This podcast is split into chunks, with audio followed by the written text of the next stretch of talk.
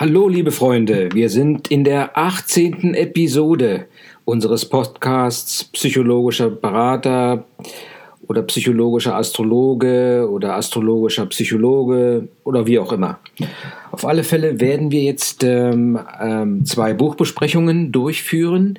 Die erste in diesem 18., in dieser 18. Episode ist dem Buch von Carl Rogers, Der neue Mensch, gewidmet. Carl Rogers, ein amerikanischer Psychologe, lebte von 1902 bis 1987. Und er ersetzte für sich die Psychoanalyse mit der Gesprächspsychotherapie. Er ist also der Begründer der Gesprächspsychotherapie und als solcher sehr bekannt. Diese Therapie beinhaltet oder basiert auf dem Grundgedanken, dass der Mensch ein gewisses im Kern konstruktiv ist. Das heißt, wenn der Mensch gewisse Wahlmöglichkeiten hat und sich dessen bewusst ist, dieser Wahlmöglichkeiten, dann wählt er den konstruktiven Weg, der ihn zu einer sozialen Harmonie führt.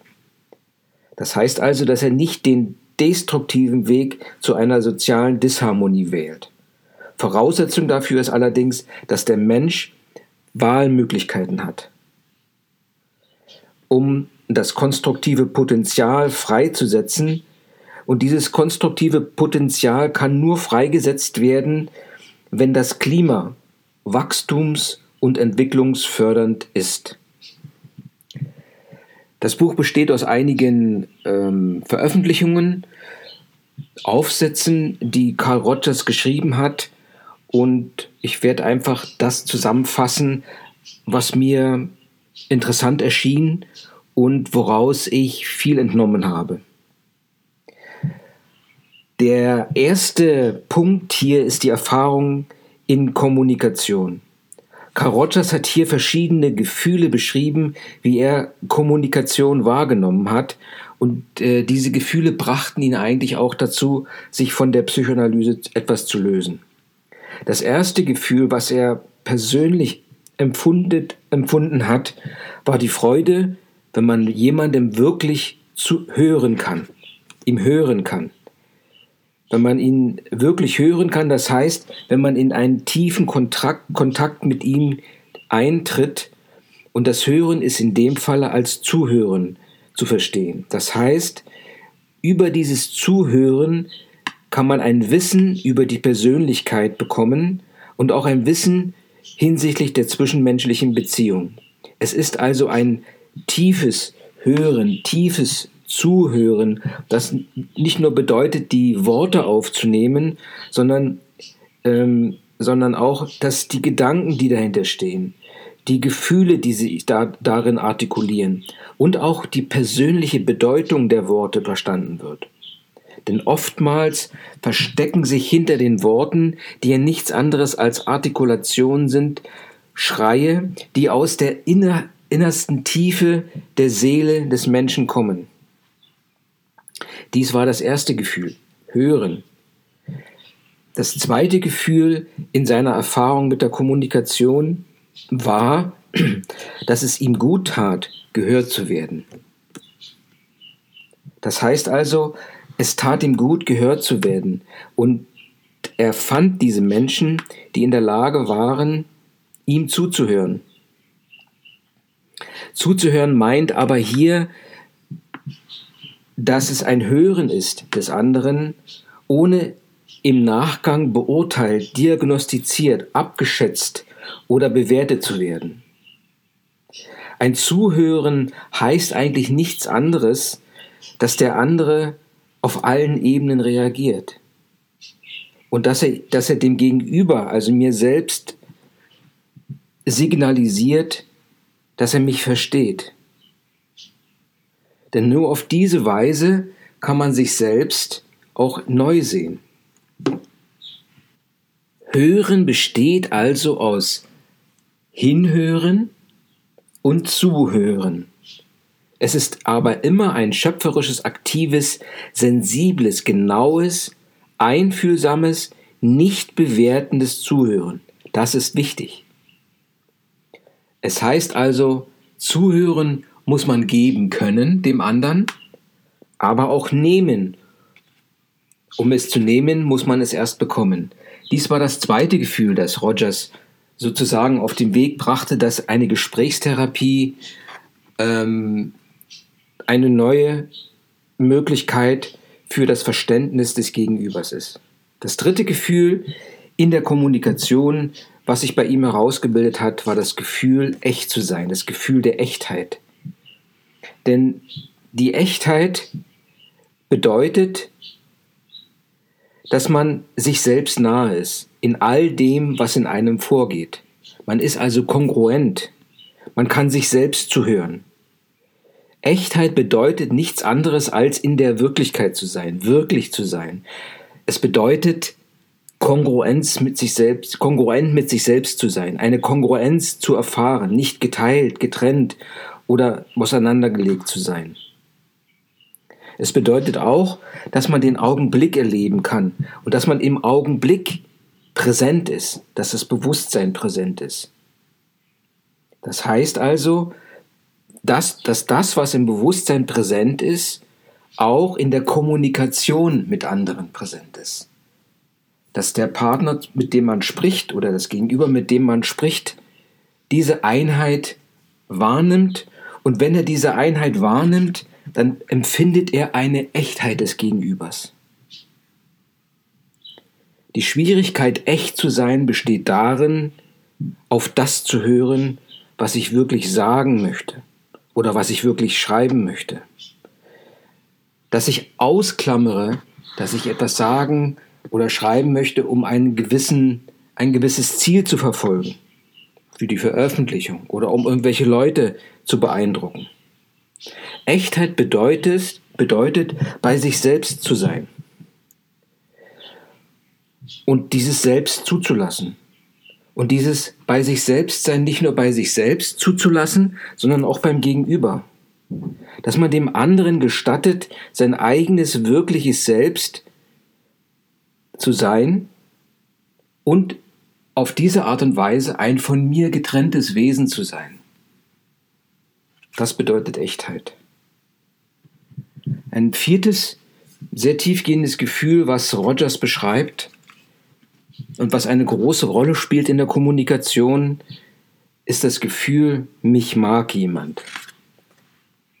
Dieses positive Gefühl hat ein großes Gewicht. Mitunter hat man den Eindruck, dass manche Leute auf einen zukommen und schmeicheln, um einen Vorteil für sich herauszuschlagen. Dann gibt es wiederum andere, die sich fürchten, von, von einer Feindseligkeit zu erfahren. Aber man muss lernen mit der Zeit, dass dieses Gefühl, dass mich jemand mag, einfach zuzulassen. Denn es gibt wirklich Menschen, die einen schätzen, mögen oder lieben. Gerade diese Gefühle der Zuneigung sollte man an sich heranlassen. Sie sind ungefährlich, zärtliche Gefühle, positive Gefühle. Positive Gefühle heißt, diese positiven Gefühle zu geben, aber auch zu empfangen, dafür bereit zu sein, sie zu nehmen von anderen, wenn sie einem entgegengebracht wurden. Das heißt also, positive Gefühle geben und zu empfangen, zu nehmen, hilft einfach auch, andere Menschen zu schätzen ihren Wert zu erkennen. Wenn Sie mich bestätigen mit Ihren positiven Gefühlen, bin ich auch in der Lage, Sie zu bestätigen mit positiven Gefühlen. Denn oft genug ist es der Fall, dass wir andere Menschen lieben, zum Beispiel die Kinder, mit dem einzigen Ziel, sie unter Kontrolle zu haben. Es ist eine Vereinnahmung. Man sollte es dabei belassen, dass man sie liebt, weil wir sie schätzen, so wie sie sind. Man sollte den Menschen so betrachten, und das beschreibt Carl Rogers in diesem äh, Abschnitt, wie einen Sonnenuntergang.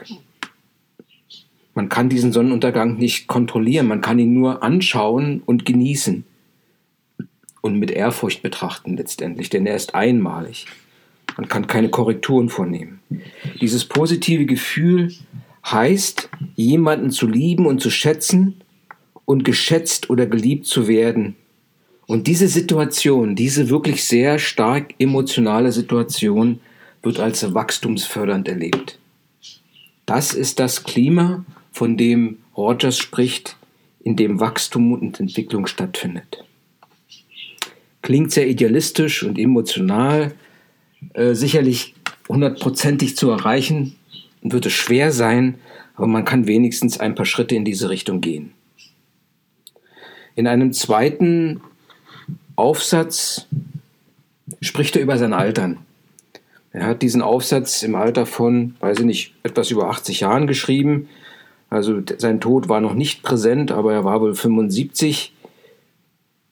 Er hat aber verstanden, nachdem er seine Frau, die schwer erkrankt war, begleitet hatte, bis hin zu ihrem Tod, dass es ums Überleben geht.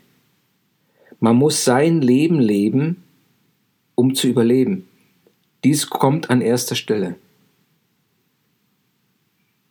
Das ist die erste Erkenntnis, die er bezüglich des Alterns gemacht hat. Er hat auch gemerkt, dass er zwar geistig noch fit war, aber man kann nicht alles selbst und allein bewältigen. Man braucht Hilfe. Man sollte auch nach Hilfe fragen. Und außerdem verlangt die Person, der Körper, die Hülle, in der man lebt, bessere Pflege als früher. Altern hat eine große Bewandtnis. Aber heißt deshalb nicht, starr zu sein. Es bedeutet, man lebt und lebendig sein bedeutet, Wagnisse einzugehen, trotz fehlender Gewissheit. Zu handeln und sich auf das Leben einzulassen. Denn gerade diese, dieser Prozess der Veränderung, der Prozess der Entwicklung ist mit dem Leben identisch. Und deshalb sollte, und so empfiehlt es Rogers, oder es beschreibt er seine Erfahrung, können gerade solche, solche äh, Prozesse der Veränderungen, Veränderung, Verwirrung, Ungewissheit, ja sogar Furcht mit sich bringen.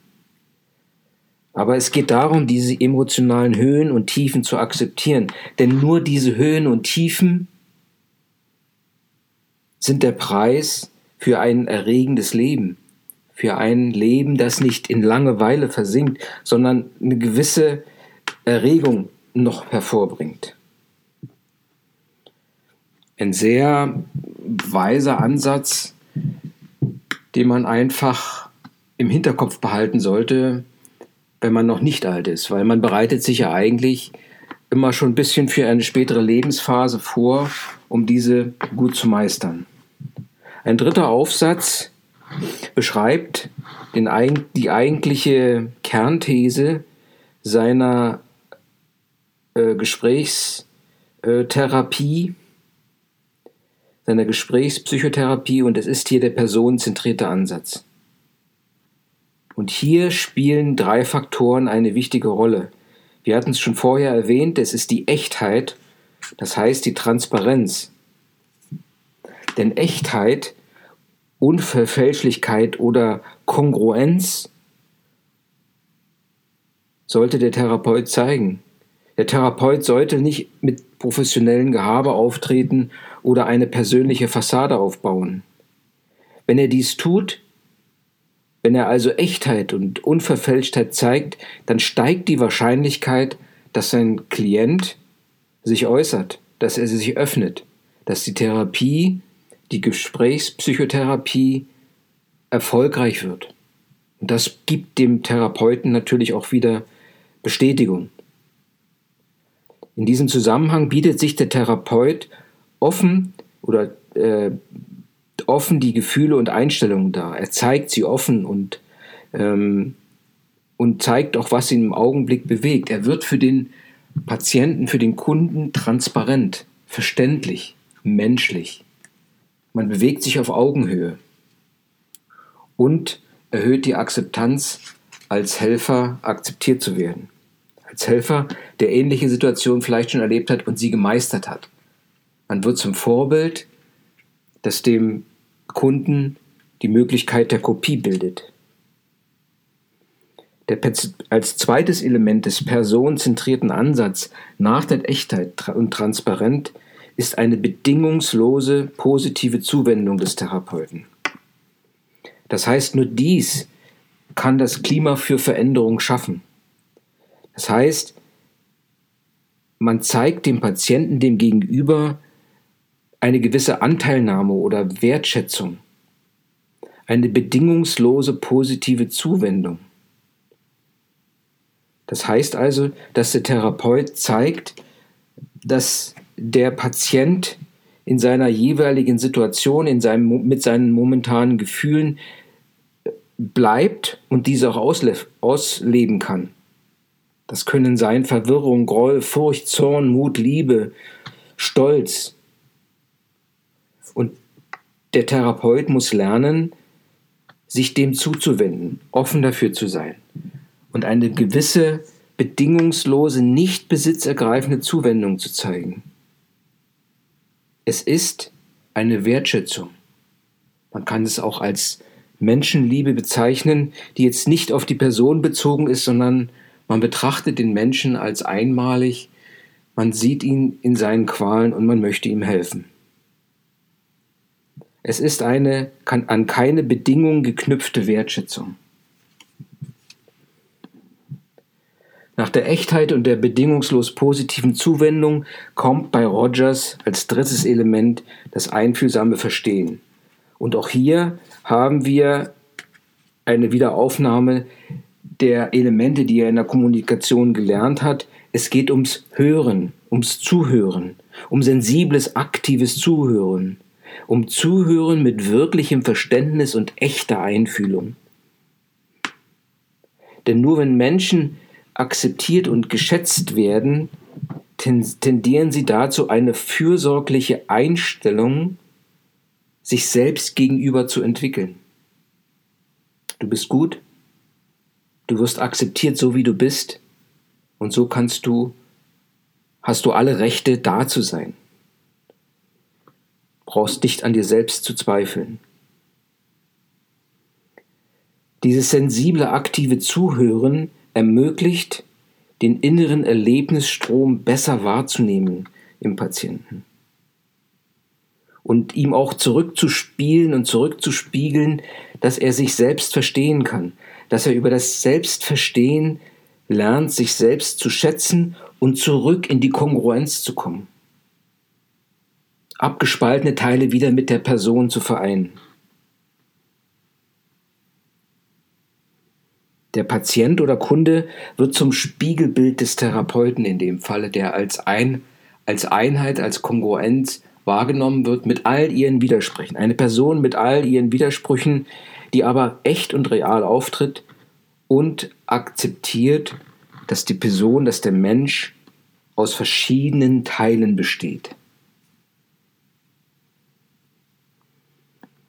Der personenzentrierte Ansatz Nachdem wir jetzt diese drei Elemente besprochen haben, Echtheit, Transparenz als erstes, bedingungslose positive Zuwendung als zweites und einfühlsames Verstehen als drittes, fragt man sich, warum das so ist. Der Lebensprozess als solcher ist zielgerichtet. Eine weitere wichtige Botschaft, die Carl Rogers vermittelt. Er bringt dieses Beispiel der Kartoffel, die im dunklen Keller liegt und die keimt und die blassen Keime recken sich nach dem kleinen Fenster, wo etwas Licht herauskommt. Es gibt also in der, selbst in der einfachsten Natur einen zielgerichteten Lebensprozess. Es geht ums Überleben. Das heißt also, Überleben heißt eigentlich nicht zu zerfallen, sondern kongruent zu bleiben, als Ganzes weiter zu bestehen, Deshalb hat jeder Mensch eine zielgerichtete Tendenz zur Ganzheit. Und die Ganzheit bedeutet, dass die Potenziale, die in dem Menschen stecken, verwirklicht werden. Die drängen aus ihm heraus. Deshalb ist die Aufgabe des Therapeuten nicht etwas aufzupfropfen, sondern etwas zu finden, was schon vorhanden ist und ein entsprechendes Klima zu schaffen, dass es sich entwickeln kann dass es wachsen kann. So nennt er das ganz einfach, das fand ich ein sehr schönes Bild.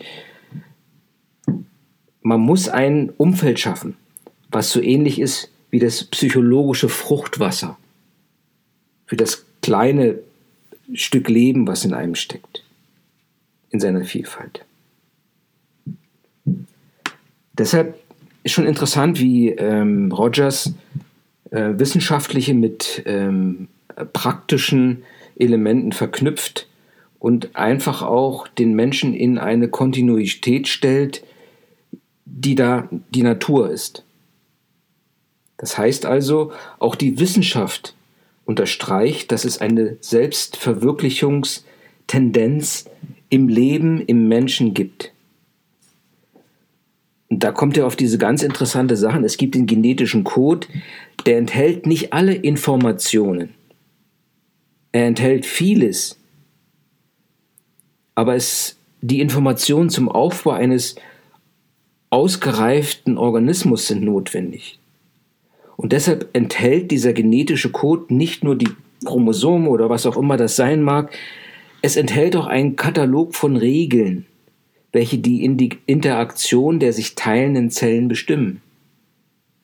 Es gibt also nicht nur diese, sag ich mal, materiellen Dinge im genetischen Code, die immer wieder ausanalysiert werden und auch entsprechend beschrieben werden, sondern es gibt etwas, was diese einzelnen Bestandteile miteinander interagieren lässt und ihnen die Möglichkeit gibt, dieses komplexe Gebilde herauszubilden.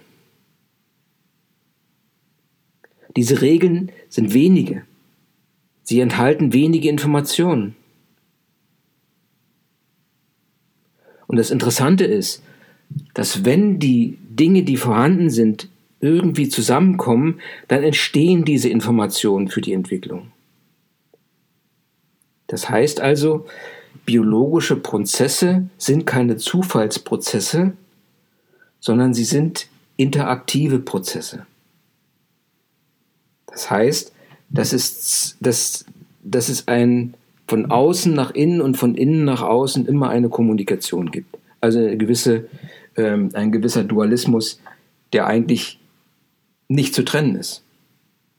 Auf der einen Seite sind sie komplett getrennt, getrennt weil sie unterschiedliche ähm, Formen darstellen, aber sie können nur existieren oder sie sind einfach nur zusammen da. Yin und Yang zum Beispiel. Der personenzentrierte Ansatz bei Rogers bezieht sich auch auf veränderte Bewusstseinszustände. Denn man muss sehen, wie man seinem Selbst am nächsten kommt. Denn nur wenn man dem Selbst, was in einem steckt, nahe kommt, kann man eine Heilung und eine, die, die Kongruenz äh, wiederherstellen. Die pure Anwesenheit ist für den anderen befriedigend und befreiend und hilfreich. Wenn also das Selbst da ist und einem sitzt einem jemand gegenüber, der dieses Selbst gefunden hat und dem sehr nahe ist, dann geht davon eine heilende Wirkung aus. Und es scheint so, als würden sich dann ähm, unsichtbare Kommunikationsfelder aufbauen. Es werden Fühler ausgestreckt und die beiden Seelen kommunizieren miteinander. Das heißt also, die Beziehung transzendiert und wird Teil von etwas Größerem. Und daraus kann eine gewisse Energie entstehen. Eine Energie, die man braucht, um sich selbst wieder zusammenzufügen, um eine Kongruenz zu finden. Und diese Energie entsteht im Gespräch zwischen Therapeut und Patienten. Ein großes Paradox gibt es allerdings hier,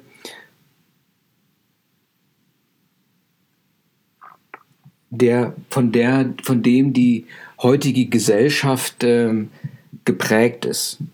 Auf der einen Seite wollen alle Menschen sich zurückziehen, my home is my castle, ähm, vermeiden auch den kommunikativen Kontakt, ähm, brauchen keine Hilfe, es gibt nur ausgewählte Beziehungen und man will sich von neuen Kontakten etwas abschirmen. Das Paradigma der westlichen Gesellschaft lautet, dass der Mensch im Grunde gefährlich ist und deshalb von Personen höherer Autorität belehrt, geführt und kontrolliert werden muss. Die Vereinzelung folgt dem Prinzip Teile und Herrsche.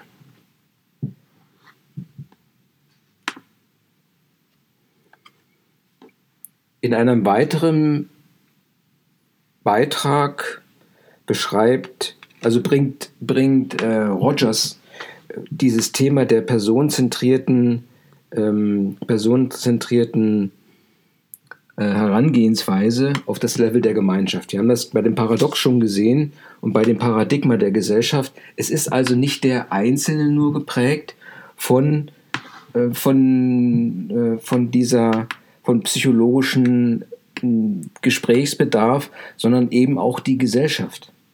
Das heißt also, wenn du das, die westliche Gesellschaft das Paradigma hat, ähm, dass der Mensch im Grunde gefährlich ist, dass man Angst vor ihm haben sollte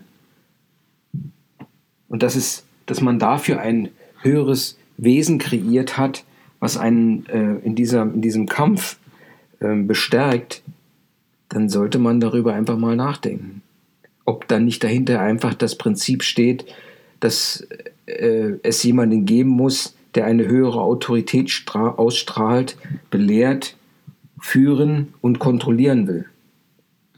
Ja. Das personenzentrierte Gemeinwesen sollte den Menschen so akzeptieren, wie er ist. Denn die Menschen als solche sind schöpferisch und einfallsreich, wenn es darum geht, ihr eigenes Leben zu untersuchen und es zu verändern.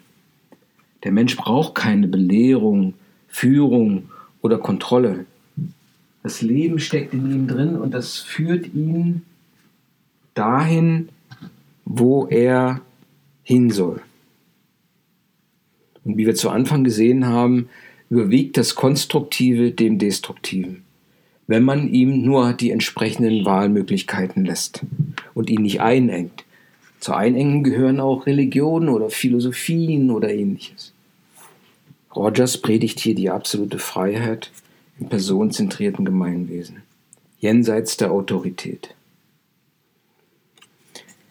In einem weiteren Beitrag oder Aufsatz bezieht sich oder stellt sich Rogers die Frage, wie die Welt von morgen aussehen wird. Es wird eine, keine Welt sein, die uns aufgezwungen ist, sondern als Welt, die wir selbst erschaffen. Es ist nicht unbedingt eine materielle Welt, sondern eine Welt, die jenseits des Materiellen existiert und die man erfährt, wenn man mehr meditiert, wenn man meditiert, wenn man lernt, wie man seine Bewusstseinszustände verändern kann. Auch die Theorie des Biofeedbacks spielt hier eine große Rolle. Paranormale Phänomene, Telepathie. Krankheiten werden nicht mehr als Krankheiten betrachtet, sondern in einen größeren Kontext gestellt. Es werden nicht mehr Krankheiten behandelt, sondern es wird der Mensch behandelt, der diese Befindlichkeit hat. Die holistische Medizin. Es werden spirituelle und transzendentale Kräfte interessant. Das geistige Potenzial des Menschen wird eine immer größere Rolle spielen. Es wird Materie wird es nicht mehr geben, Zeit und Raum verschwinden als Konzepte. Die Welt wird aus Schwingungen bestehen, die man fühlt und die man eingebettet ist und die einem zeigen, was passiert, was passieren wird, um sich darauf vorzubereiten. Welche Tendenzen sind in dieser Welt von morgen? Auf alle Fälle wird es einen Paradigmenwechsel geben. Dieser Paradigmenwechsel äh, wird kein allmählicher Übergang sein vom Alten zum Neuen. Man muss sich für das eine oder andere irgendwann entscheiden. Es gibt nichts, was zwischen diesen beiden vermittelt. Das ist der Paradigmenwechsel.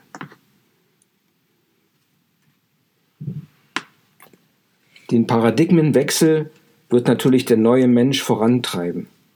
Und wie sieht der neue, wie sieht der neue Mensch aus?